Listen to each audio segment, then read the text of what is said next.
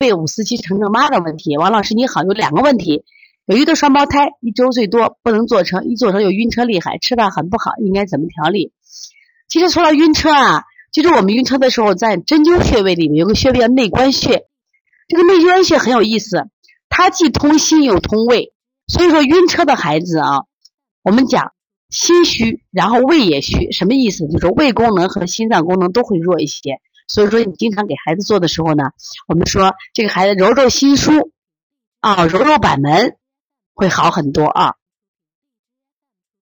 第二，有一个宝宝两岁半，从七岁开始就搞了高热惊厥，至少有五六次了，平时大便不怎么好，两三天拉一次，这个该怎么调？这个高热惊厥的孩子啊，如果说经常性的高热惊厥。那么我们说，你要是要这么频繁到西医的话，西医都会按一次癫痫来治。那如果这个孩子你考虑一下有没有积食的症状，有没有经常积食的症状？如果有积食的症状的话，给家长说一下，孩子少吃点。另外，孩子一旦发烧先通便，这样的会可以避免高热惊厥。所以高热惊厥这个病啊，其实对孩子伤害是蛮大的啊。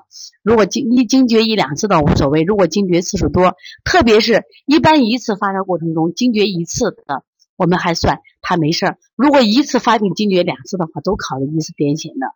说这里因为惊厥的时候，小孩发烧有个特点，都是四肢特别凉，所以我们做的时候一般记住先通便，把这个四肢先给它搓热。这样的话就可以预防这个孩子啊，关键脾力虚弱的孩子也容易引起惊厥。